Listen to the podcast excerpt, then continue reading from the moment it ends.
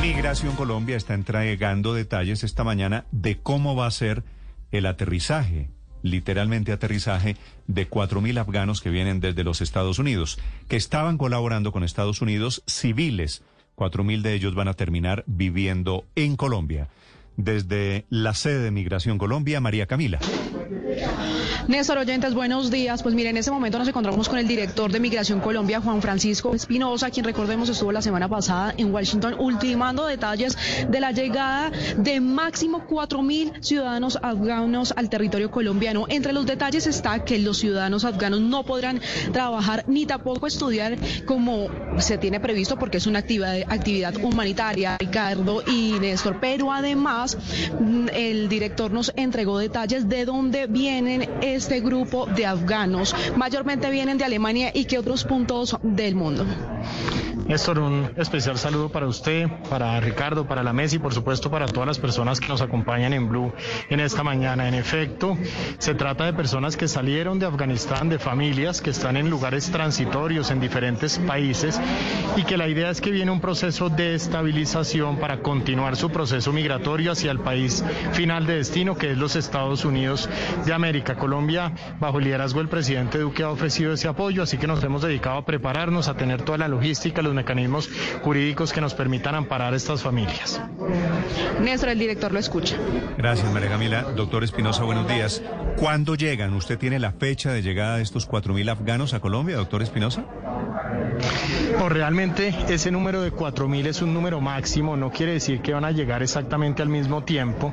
Y la fecha de llegada es incierta y es incierta porque a nivel internacional ha sido bastante complejo lograr reunificación familiar, como se podrán imaginar, esto no se trata de personas que estaban en, en aeropuertos esperando poder salir, sino hay muchas tragedias detrás que han implicado no poder ubicar hijos, que ha implicado no poder ubicar parejas y que todo el esfuerzo ha estado no solo en sacarlos de Afganistán, sino de reunificarlos familiarmente para de ese modo poder tratar de empezar esa fase de normalización de sus vidas. Por eso la fecha específica de esa primera llegada es incierta, pero por supuesto desde el Gobierno Nacional estaremos informando con anticipación cuando ello, cuando ello se vaya a dar. Es incierta, pero va a ser pronto. Debería ser pronto, así es. ¿Pronto es cuándo, más o menos, doctor Espinosa?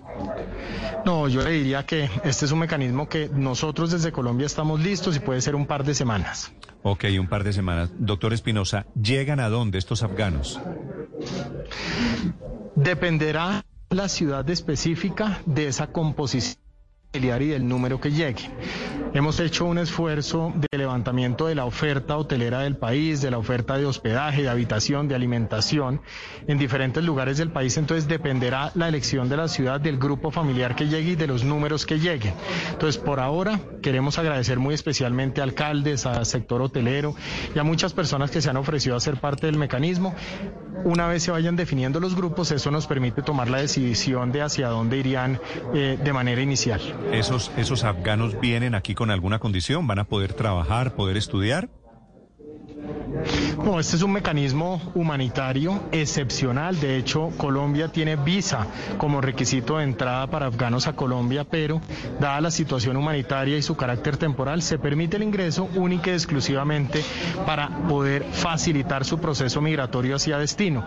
Durante este tiempo, estas personas lo que se busca es su estabilización emocional, su estabilización física, si se presenta alguna novedad, pero también todo el papeleo y toda la documentación que les permita ir hacia su destino final, los Estados Unidos. Pero, pero doctora Espinosa, ¿cómo va a ser? Ellos llegan aquí, los meten a un hotel y van a estar todo el día metidos en el hotel si no pueden trabajar ni estudiar.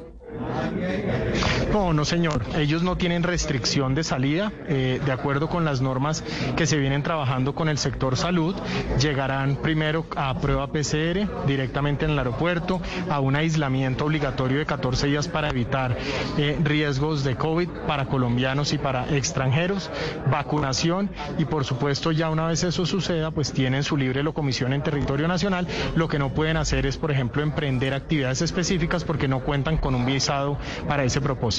¿Y ellos van a recibir una suma mensual para sobrevivir?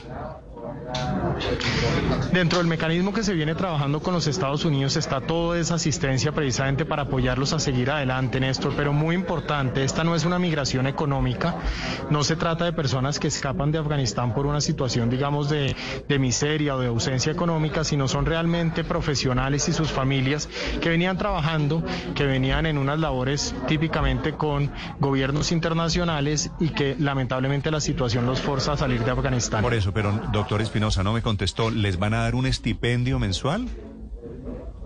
Lo que pasa es que ya esa parte de ese mecanismo es un tema que se trabaja con los Estados Unidos y ellos definen específicamente cómo se da la ayuda, pero la asunción total de costos la provee los Estados Unidos, tanto para hospedaje como para alimentación, No, eso, locomoción pero- y lo que sea necesario. Pero ¿quién le va a pagar al hotel? Al hotel donde llegan los señores de Afganistán. Eso se hace a través de la Embajada de los Estados Unidos. Es decir, esto no es un mecanismo en donde Colombia paga, es un mecanismo donde los Estados Unidos pagan. Y estos señores para comprar la comida, para ir a comprar el pan en la esquina, ¿quién les da esa plata? Ahí hay como unos mecanismos que, que se definen en este tipo de procedimientos, pero no se han cerrado en este caso. Eso hay, digamos, diferentes modelos, pero lo cierto es que eh, tendrán oportunidad de contar con sus necesidades básicas eh, y tendrán la capacidad, de, digamos, y lo que ha manifestado el gobierno de los Estados Unidos es que hay un apoyo financiero para lograr sacarlos adelante. Sí, Estados Unidos paga, doctor Espinosa, por los alimentos y por el hospedaje, pero paga también por las vacunas. Es que le acabo de entender que a estos 4.000 afganos, después de la prueba PCR, el aislamiento obligatorio, los van a vacunar. Esa vacunación es de cuenta nuestra. No, señor. Esa vacunación también es parte del mecanismo establecido con los Estados Unidos. Doctor Espinosa, hablando sobre la posibilidad de que, de que alguno de estos ciudadanos afganos o de, unas fam- de esas familias decida solicitar asilo político en Colombia, ¿el gobierno nacional evaluaría esa solicitud o eso está descartado? No, este es un mecanismo, a ver, este es un mecanismo transitorio, es un mecanismo que lo que busca es facilitar el destino final de estos afganos a los Estados Unidos. Ellos terminarán todos en los Estados Unidos. Entonces, en ese sentido, no hay una expectativa de permanencia en territorio nacional bajo ninguna de las figuras, sino por el contrario, un apoyo para facilitar el tránsito hacia los Estados Unidos. Es un tema documental que toma un tiempo y en eso vamos a trabajar unidos. ¿Pueden trabajar en Colombia estas personas? No. no pueden trabajar en Colombia, pueden, eh, digamos, tener su, su libre movilidad, eh, tienen la oportunidad de asistir a, digamos, a, a sitios públicos sin ningún inconveniente, pero desarrollar actividades propiamente no, porque el régimen colombiano requiere de visas de estudio, de trabajo, según lo que se trate es una pura actividad humanitaria para facilitar su estabilización. Doctor Espinosa, ¿ellos eh, tienen alguna condición en su presentación, en su vestimenta en Colombia?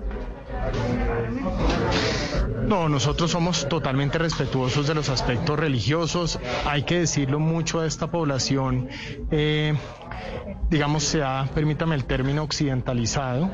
Eh, sus costumbres han variado de cierta forma, entonces dependerá mucho del tipo de familias que nos lleguen. Aquí lo importante es que como colombianos respetemos esas creencias, esas visiones particulares y seamos absolutamente tolerantes y respetuosos con ellos. Salir de esa forma de un país es muy doloroso, muchos han Sí, perdido parte de su familia y, y creo que a todos nos corresponde con una dosis de humanidad apoyarlos y permitir que puedan seguir adelante. Yo lo entiendo, pero hay mucha gente que considera esto un riesgo, un peligro para la seguridad nacional, como si nos fuéramos a inundar de talibanes, ¿no? Es más o menos la caricatura que hay en la calle.